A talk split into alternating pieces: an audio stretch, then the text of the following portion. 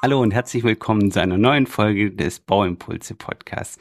Und ich habe heute einen Gast dabei und wir gehen das Thema Durchlauferhitze an, weil ich habe für mich selbst gemerkt, dass da einige Vorurteile in meinem Kopf sind, dass es viele Vorteile gibt und viele Systembetrachtungen, die ich zum Beispiel gar nicht auf dem Schirm hatte. Und daher habe ich einen Experten eingeladen, den Jürgen von der Firma Klage. Und ich freue mich darauf zu erfahren, wann und wo das alles Sinn macht. Und es gibt tatsächlich viel mehr Einsatzgebiete, wie ich in meinem, äh, ich sag mal, jugendlichen Leichtsinn gedacht habe. Und was das Ganze noch mit dem Team-Event von Memo-Meister zu tun hat, das erfahrt ihr in dieser Podcast-Folge. Schön, dass du da bist, Jürgen. Hallo. Hallo, Achim. Ja, ich freue mich auch und bedanke mich für die Gesprächsmöglichkeit und hoffe, dass wir jetzt gleich ein paar äh, Themen dort klären können, äh, so dass du dort dann doch diese alten vielleicht Gedanken dann auch aus dem Kopf, äh, Kopf bekommst. Ich bin mir sicher und ich bin gespannt. Wir waren mit dem Team vor ein paar Wochen an der Mosel und dort hatten wir ein schönes altes, richtig schönes altes Gebäude, das so hergerichtet war, wo viele Leute unterkommen konnten und es hatte auf jeder Etage eine ähm, Etagen, es hatte keine Heizung in dem Sinne fürs Warmwasser, sondern es hatte diese Durchlauferhitzer. Und da stand ein Name drauf, äh, Klage. Und dann dachte ich, oh, da habe ich doch einen Podcast-Gast, weil dann hattest du dich dir damals schon angekündigt, Jürgen. und dann habe ich gedacht, oh, da habe ich doch einen Podcast-Gast und das könnten wir doch als Einstieg nehmen. Durchlauferhitzer, Durchlauferwärmer, ist es der richtige Name dafür? Ja, es ist schon der richtige Name. Also man spricht heute von Elektro-Durchlaufhitze und das hast du in dem Gebäude natürlich da dann an richtigen Fleck auch gehabt und freut mich, dass es dann auch noch Produkte aus unserem Hause waren. genau, das wäre nämlich der Punkt aus eurem Hause. Wo, was ist denn deine Rolle bei Klage? Also erstmal zu, zur Firma KG. Wir mhm. sind ein Mittelstandsunternehmen äh, produzieren bis zur Elektronik runter hier in Lüneburg, also mhm. in der schönen Lüneburger Heide bei Hamburg. Mhm. Und äh, meine Funktion, ich bin der Vertriebsleiter für den Bereich äh, Dach, also Deutschland, Österreich, Schweiz. Ich bin aber auch ein Baumensch, also ich bin mhm. gelernter Installateur und äh, Techniker und dementsprechend auch äh, Pragmat eben. Also du weißt da äh, viel von dem du sprichst und hast es nicht nur auf irgendwelchen Seminaren gelernt, sondern auch mal tatsächlich ein, auch umgesetzt und eingebaut.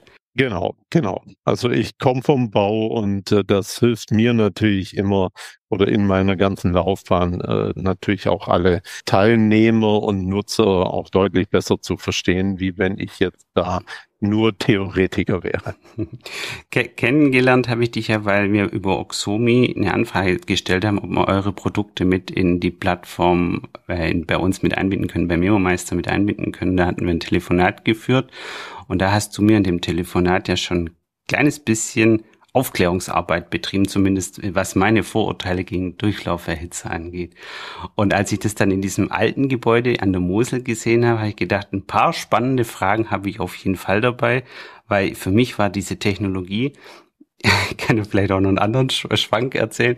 Ich habe, ähm, ich habe während meinem Studium war ich in Brasilien und da haben, haben die so Durchlauferhitze direkt im Duschkopf drin. Und da gab es teilweise Sachen, wo ich gedacht habe, oh, ist das sicherheitstechnisch richtig gute Idee, diese, äh, Elekt diese Elektronik, wo man da tatsächlich doch auch viel Leistung durchgehen muss, direkt am Ab Abnahme hinmachen. Oder ist es vielleicht besser, ähm, das irgendwo anders hinzumachen? Wo installiert man denn eure Geräte im Normalfall? Also diese Geräte, wo du gerade jetzt äh, erzählt hast, ja, die äh, sind uns natürlich auch bekannt die würden hier in äh, Europa äh, keinerlei Zulassung bekommen.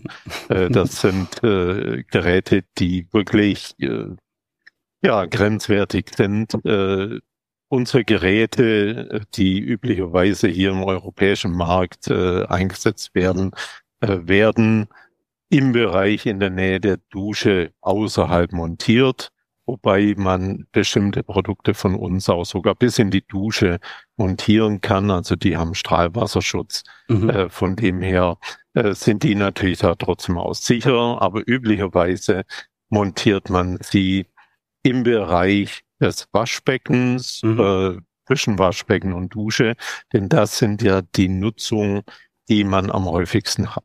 Die Badewanne ist heute nicht mehr im Fokus, mhm. ähm, denn die Badewanne wird höchstens mal am Wochenende benutzt. Ich sage mhm. meistens natürlich. Es gibt Menschen, die baden auch jeden Tag. Aber Standard ist heute eher, man duscht jeden Tag mhm. äh, und man nutzt das Waschbecken jeden Tag und deswegen sollte man so ein Gerät immer verbrauchsnah in diesen Bereichen montieren, damit man einfach, wenn man den Wasserhahn öffnet, sofort Warmwasser eben zur Verfügung hat mhm. äh, und keine langen Leitungswege hat und damit vermeidet man natürlich Wartezeiten, aber vor allem äh, vermeidet man Energieverluste. Mhm, okay, das führt mich auch schon zu dem Thema. Ähm, schaff, schaffen denn diese Geräte, in, ich schätze mal, ein, ein, Marktführer oder ein Hersteller von so Produkten, der, der sehr, sehr viel davon macht, der äh, der hat das alles so ausgelegt, dass es inzwischen richtig gut funktioniert. Allerdings weiß ich nicht, ob die Stromleitungen in den Haushalten immer und überall das können. Äh, wie ist denn da de, deine Erfahrung, wenn ich jetzt gerade an dieses Haus da, das ist ja echt schon, keine Ahnung, das war 300 Jahre alt, wenn ich darüber nachdenke, die haben bestimmt irgendwann mal Stromleitungen saniert, aber brauche ich, welche Energie brauche ich denn an diesem Entnahmeort für den, für den Durchlauferhitzer? Ja, das war jetzt natürlich mehrere äh, Punkte, Achim, die du da genannt hast. Die muss ich mir jetzt natürlich kurz mal sortieren. Darfst du gerne. Aber fangen wir, fangen wir beim Grundlegenden an. Yeah. Äh, grundlegend ist erstmal das Gebäudealter äh, unrelevant äh, für das, äh, wie modern die Gebäudetechnik und auch die Elektronisation innerhalb des Gebäudes ist. Äh, das heißt also, das Gebäude kann gerne 300 Jahre alt sein. Mhm wenn man dort vor 10, 15 Jahren oder vor fünf Jahren die Elektroinstallation erneuert hat, dann ist die auf dem aktuellen Stand mhm. und hat überhaupt nichts damit zu tun, dass das eine Burg ist, die vielleicht auch 1000 Jahre alt ist. Okay. Ähm, ja. Das ist schon mal der, der erste genau, Punkt. vor 1000 Jahren war es schwer, Stromleitung zu legen. Ja, genau, genau, denn da gab's, äh, hätte es auch gar keine gegeben. äh, die andere Sache ist natürlich die, äh, nachrüsten, also ein E-Durchlauferhitzer für eine Dusche. Dort reden wir in Leistungsbereichen 21 bis 27 kW Leistung. Mhm. Da darf man natürlich nicht erschrecken, denn die Leistung bedeutet nicht einen hohen Verbrauch. Das mhm. heißt also, wenn mein Auto 200 PS hat, äh, dann bedeutet das nicht, dass der Wagen grundsätzlich äh, 20 Liter verbraucht, äh, sondern wenn ich normal fahre, äh, kann der sparsam sein, aber ich habe eine Chance, aufs Gas zu treten. Mhm. Dann braucht er auch mehr. Okay, das so, hat wahrscheinlich was mit Komfortgewinn auch zu tun, dass du viel Leistung bereitstellen musst, damit es in der Spitze gut funktioniert. Genau. Okay. Also im normalen Einfamilienhaus. Und wir sprechen jetzt bitte immer der Normalfall. Es wird mhm. immer Abweichungen geben. Es wird mhm. auch möglich äh, Gebäude geben, in denen eine Ad-Hoc-Installation einfach nicht machbar ist. Mhm. Äh, das alles gibt's. Also wir können jetzt hier nur vom Standardbild sprechen. Und im Standardbild ist so, dass ein Dörrhoff jetzt im Bad mit 24 kW und vielleicht noch ein Dörrhoff jetzt in der Küche äh, mit 11 kW Leistung äh, normalerweise für einen Standardhausanschluss kein Problem darstellt. Mhm. Ich muss allerdings natürlich zu diesem Gerät eine Leitung hinbekommen. Mhm. Da gibt's aber oft Möglichkeiten. Ne? Habe ich zum Beispiel den Zählerschrank im Keller, äh, kann ich am, in der Kellerdecke, an der Kellerdecke fahren und kann vielleicht direkt unter der Küche, unterm Spülbecken äh, durchbohren und mhm. komme mit einer Elektroleitung sofort da raus, wo ich so ein Gerät platzieren möchte. Mhm. Äh, Im Bad kann ich vielleicht ebenso äh, verfahren, dass ich äh, irgendwie äh, die Leitung legen kann. Oder ich bin gerade dran und sage, na, ich will mein Bad eh äh, renovieren, sanieren und in dem Zuge kann ich dann dort eben auch eine Stromleitung hinlegen. Mhm. Äh, denn eins ist immer für uns wichtig, wir sagen verbrauchsnahe Installationen, um eben diese Leitungsverluste äh, und Leitungslängen zu minimieren. Denn in einem normalen Einfamilienhaus äh, verbraucht zum Beispiel ein Zentralwarmwassersystem, also Speicher im Keller mhm. und dann eben die Verrohrung im Haus mit Warmwasser, also durch Speicherverluste, äh, Leitungsverluste, vielleicht sogar Zirkulationsverluste, äh, circa 40, manchmal sogar mehr Prozent der eingesetzten Energie geht nur verloren durch diese Wärmeverluste. Ja, das quasi durchs Bereitstellen. Durchs Bereitstellen, weil du sagst, du musst 24 Stunden bereitstellen, aber du duschst bloß 10 Minuten und musst aber quasi die meiste Zeit die bereit, also die Energie halt vorhalten und bereitstellen. Ist das, das der Hintergrund, oder? Ja, genau. Mhm. Und das hast du ja am eigenen Leib dann erlebt in diesen 300 Jahren oder in mhm. diesem Gebäude, wo die mhm. Dörrlaufwitze waren. Mhm. Du bist ja sicherlich zum Duschen, hast den Wasserhahn aufgemacht. In dem Moment, wo Wasser geflossen ist und du hast hoffentlich von uns dein Gerät gehabt, wo man die Temperatur einstellen konnte, hast vielleicht dann deine 38 Grad eingestellt und dann in dem Moment hat der Dörrlaufwitzer so lange Strom verbraucht, wie du geduscht hast. Hast du mhm. die Armatur wieder geschlossen, war sofort der Verbrauch beendet. Bei zentralen Systemen muss ich immer einen Tank vorhalten, also einen Speicher. Mhm. Und ich verliere eben über die langen Leitungswege dann auch wieder Wärme. Mhm. Äh, und das macht eben dann diese Verluste in der Summe aus. Ja, und ich, ich, also das ist natürlich ein, ein Punkt, den kann ich gut nachvollziehen. In dem Haus war es bestimmt auch so, dass die ganze Haustechnik, äh, mein, so ein Stromkabel ins Bad ist wahrscheinlich leichter gelegt wie nochmal ähm, warm Wasser, äh, äh, weil das war alles total komplett umgebaut und saniert. Das war wahrscheinlich einfach auch viel mehr Aufwand. Ähm, wenn du jetzt darüber nachdenkst, klar, als Hausbesitzer stehst du jetzt vor der Entscheidung, wie willst du das machen? Also Photovoltaikanlage, Wärmepumpe, Speicher und, und das Ganze oder Durchlauf jetzt was. Wie ist es, wenn alle Menschen in Deutschland sagen würden, wir würden jetzt auch unsere Warmwasserproduktion äh, elektrisch machen? Ist es nicht unheimlich viel, was die Energieversorger dann auch bereitstellen müssten oder die Netze belasten würde? Jetzt zusätzlich, wo man auch mit Autos noch die Netze belasten und wo man so gerade diese Spitzen ja tatsächlich teilweise ein Problem sind. Ich denke denk gerade an frühmorgens oder was heißt morgens, frühmorgens beim Aufstehen. Ganz Deutschland duscht morgens, bevor sie in zur Arbeit fahren und alle würden ihren Durchlauferhitze anmachen. Wie siehst du das? Also da habe ich gar keine Angst, denn äh, wir wären das kleinste Problem. also na, es gibt zum Beispiel, es gibt auch eine DIN, die DIN 18015 äh, bei 100 Wohneinheiten äh, spricht man von einer Gleichzeitigkeit von circa 4,4 Prozent. Mhm. Das heißt also, bei 100 Wohnungen laufen maximal, sagen wir mal, fünf Dörferverhitzer. Mhm. So, was ist noch dazu ausgelegt? Warum würde das Ganze sowieso nicht funktionieren? Ähm, nimm einfach mal deine Wasserleitung mhm. äh, im Haus das heißt also, wenn 100 Wohnungen auf einmal aufmachen würden, dann würde deine Zuleitung zum Haus das Wasser schon gar nicht mehr liefern können. Mhm. Die Verrohrung innerhalb des Hauses würde diese Verrohrung, würde diese Wasserleistung auch nicht leisten können. Und weißt du, was am schlimmsten ist? Nee. Die Abwasserleitung würde es unter Umständen auch nicht mehr packen. Okay, also, also das ist ein theoretischer Fall, alles klar verstanden. Allein diese Gründe führen schon da dazu, dass diese theoretischen Annahmen äh, ein Absurdum sind, mhm. äh, denn alle anderen äh, Techniken innerhalb der Gebäude sind auch ausgelegt auf Gleichzeitigkeitsbetrachtungen. Mhm. Und das fängt eben dort auch mit dem Wasser, Kaltwasserzulauf okay. an, äh, was dann einfach das auch nicht mehr schaffen würde. Okay, ja, das ist äh, okay, das ist ein theoretischer Fall, verstanden.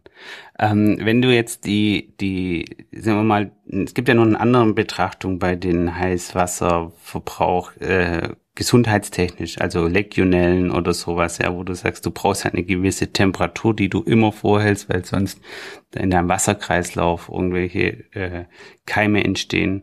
Ähm, da, da hast du ja in diesem kurzen Stück höchstwahrscheinlich kein Problem, oder? Also zwischen Erzeuger und Entnahmestelle.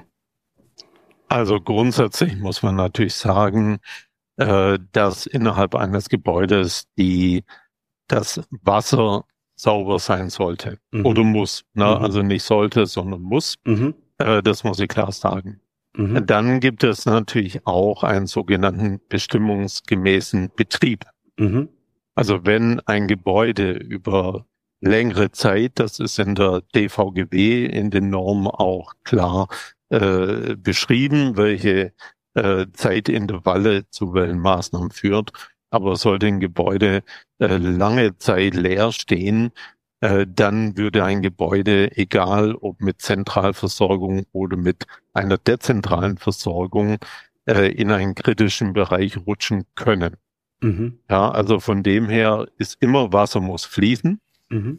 Und äh, wenn Wasser fließt, dann hat man eigentlich auch äh, keine Probleme. Jetzt aber zurück zu dem Thema der Wassermengen. Mhm. Da gibt es eine klare Vorgabe, äh, DVGW B551, die sogenannte 3-Liter-Regel.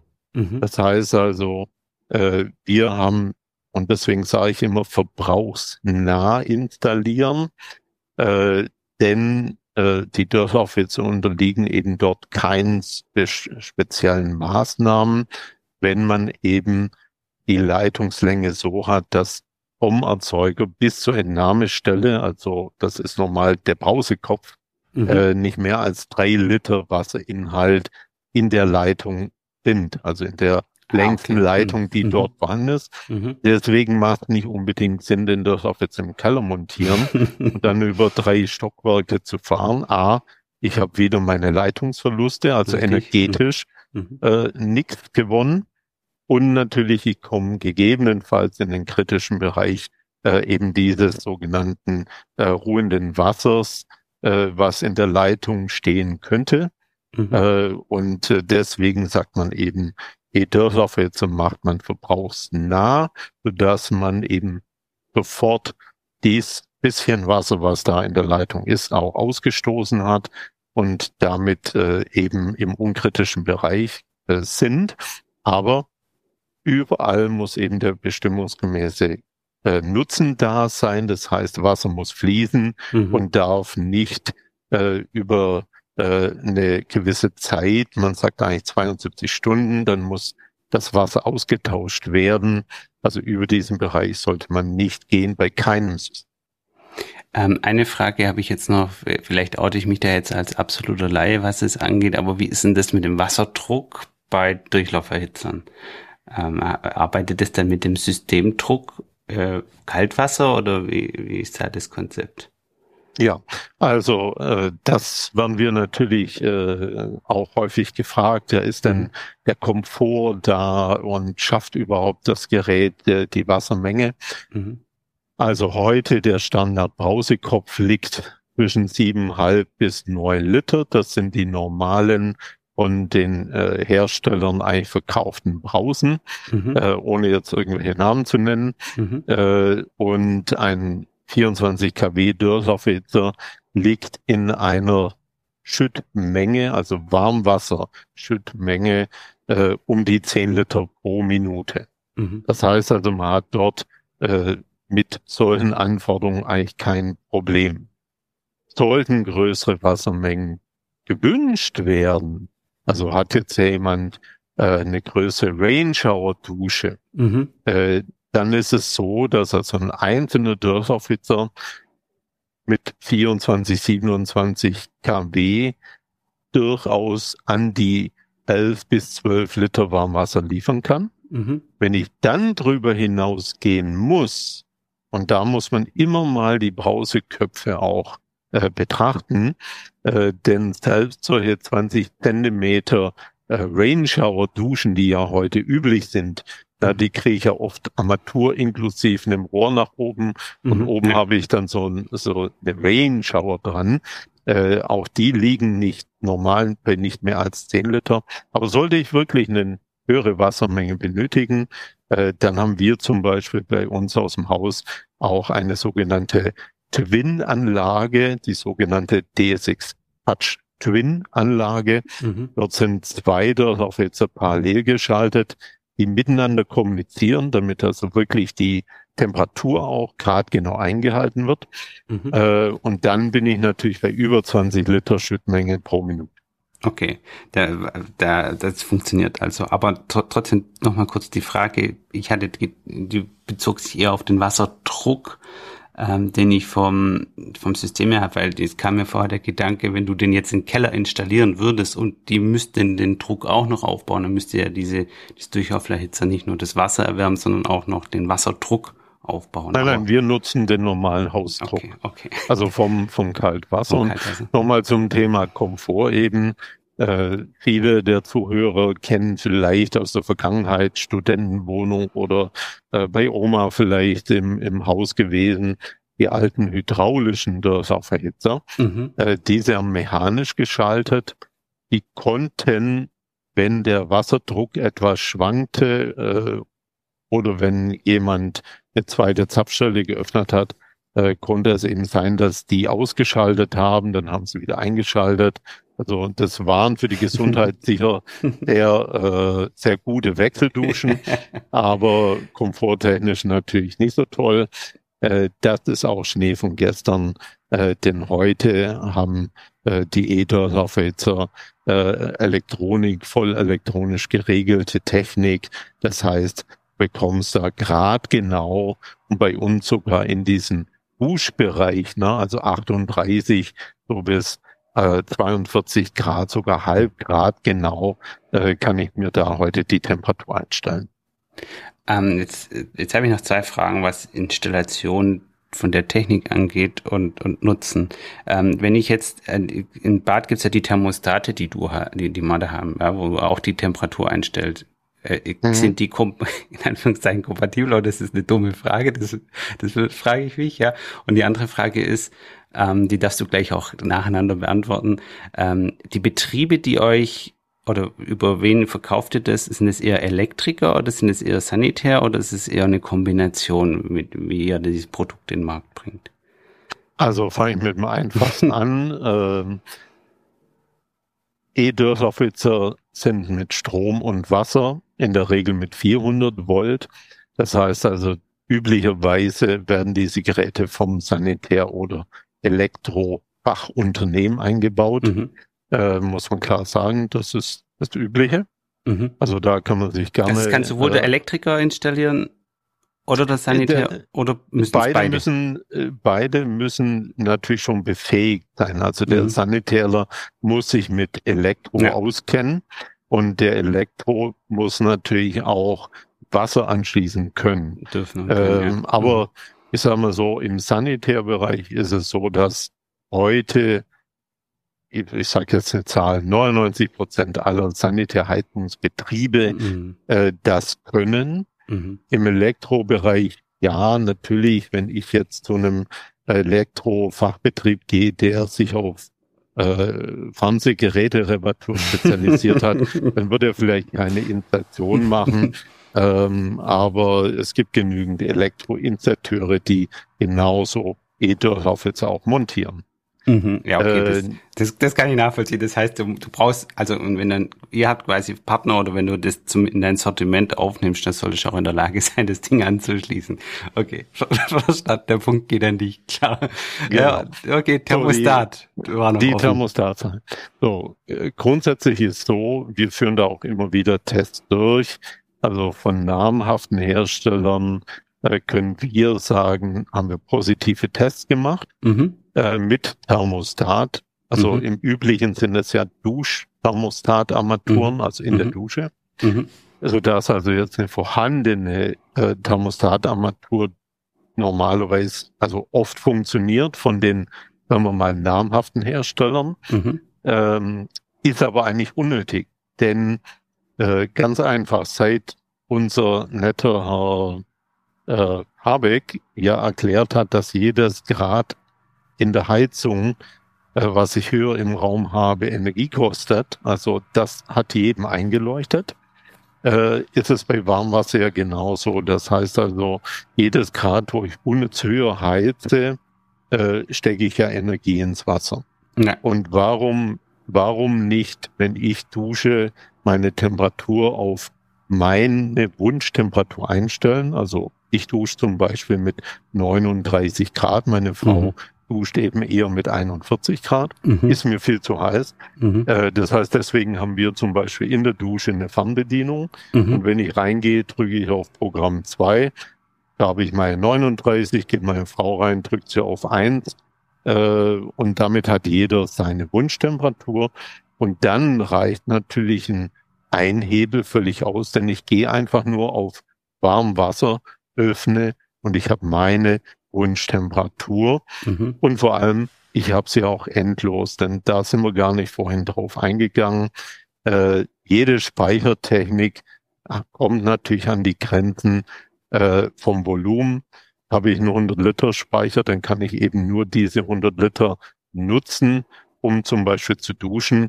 Äh, kommen dann vielleicht drei, vier Leute hintereinander, weil ich gerade Gäste habe, äh, dann wird diese Wassermenge wahrscheinlich nicht mehr ausreichen. Und die E-Dörfwitzer erwarmen eben gerade genau in der Fluss. Mhm. Äh, das heißt also, sie liefern endlos warm Wasser. Also wir sind zum Beispiel auch ein Unterstützer von einem Event in Berlin. Äh, mhm. Das nennt sich 24 Stunden Dauerduschen. Und da duschen Mannschaften die Leute wie ein Staffellauf im Wechsel mhm. äh, 24 Stunden lang und der Dörrwitzer läuft 24 Stunden und liefert das warme Duschwasser. Okay, äh, das ist, ist auch eigentlich ein ganz, äh, also das, was du gerade gesagt hast, wieder zu meinem Einstiegsthema, wo wir da an der Mosel waren, waren wir ja mit dem ganzen Team da und da war genau das der Fall, nämlich wir konnten eigentlich morgens alle der Reihe nach duschen und keiner hat nachher gesagt, ich will als erstes, weil sonst habe ich nachher kein warmes Wasser mehr und du konntest dann einfach, äh, ja, das mit dem Komfort kann ich absolut nachvollziehen. Ähm, wenn jetzt jemand, ähm, ja, auch, äh, sagen wir mal, mit dem Gedanken spielt und äh, wann, in welchem Fall, also PV-Anlage, klar, habe ich, wird ja immer mehr umgesetzt. Speicher im Keller für Strom auch.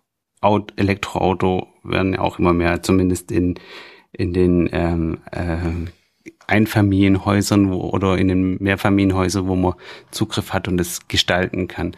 Ähm, wie, wie würdest du sagen, vom, von Zukunftsgedanken her, ähm, lohnt sich das in einem, in einem Neubau so direkt zu machen oder ist ja für die Bestandsthematiken spannend?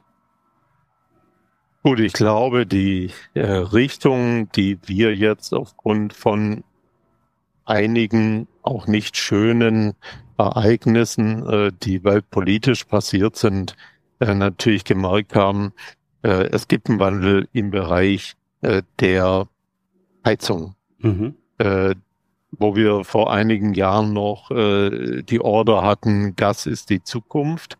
Äh, das hat sich gewandelt. Das Rad werden wir auch nicht mehr zurückdrehen. Mhm. Es wird auch der Wasserstoff nichts dran ändern, mhm. äh, denn das ist auch bitte meine persönliche Meinung.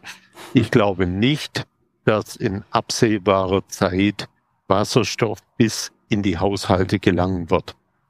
Äh, und das Thema weg von den fossilen, also Gas und Öl, also Erdgas und mhm. Öl, äh, ich glaube, das ist gesetzt. Das wird auch, egal äh, welche Regierung äh, in ein paar Jahren dran ist und das Ruder hat, äh, sicher nicht mehr äh, vehement verändert. Mhm. Strom gehört die Zukunft. Ohne Strom geht gar nichts. Ohne Strom könnten wir jetzt auch unser Gespräch nicht führen. äh, ohne Gas könnten wir es führen. Äh, der Anteil regenerativen Energie, äh, der, also Stromanteil mhm. regenerativ, mhm. äh, steigt jeden Tag. Mhm. Äh, viele Hausbesitzer, ich selber habe auch diesen Sommer äh, eine PV-Anlage endlich aufs Haus äh, gekriegt. Mhm mit Batteriespeicher. Mhm. Also das heißt, äh, der Weg ist vorgezeichnet, Strom wird die Zukunft gehören. Ähm, ob die Zukunft der Wärmepumpe als Heizsystem äh, gehört, da wird es sicher Alternativen geben. Mhm. Äh, es gibt ja auch Infrarotheizungen, Äh, es gibt auch noch andere Systeme. Das heißt, aber alle Systeme laufen eigentlich mit Strom. Mhm. So, und alle von alle Systeme, die alternativ dort ins Gespräch kommen, sind ideal für Heizung. Mhm. Aber sie sind keine Systeme für Warmwasser. Auch die Wärmepumpe ist eine optimale äh, Lösung, wenn ich im Niedertemperaturbereich fahren kann. Mhm. Also Fußbodenheizung, Flächenheizung. Mhm. Äh, jede Wärmepumpe wird aber schlechter in ihrer, äh, in ihrer Effizienz, je höher ich die Temperaturen fahren möchte oder muss. Mhm. Und deswegen ist unsere klare Botschaft, Heizung von Warmwasser trennen. Mhm. So, und für die Dörrerfitzer sprechen alle Vorteile, keine Speicherung, keine Verluste, sofort Warmwasser, endlos Warmwasser, grad genau.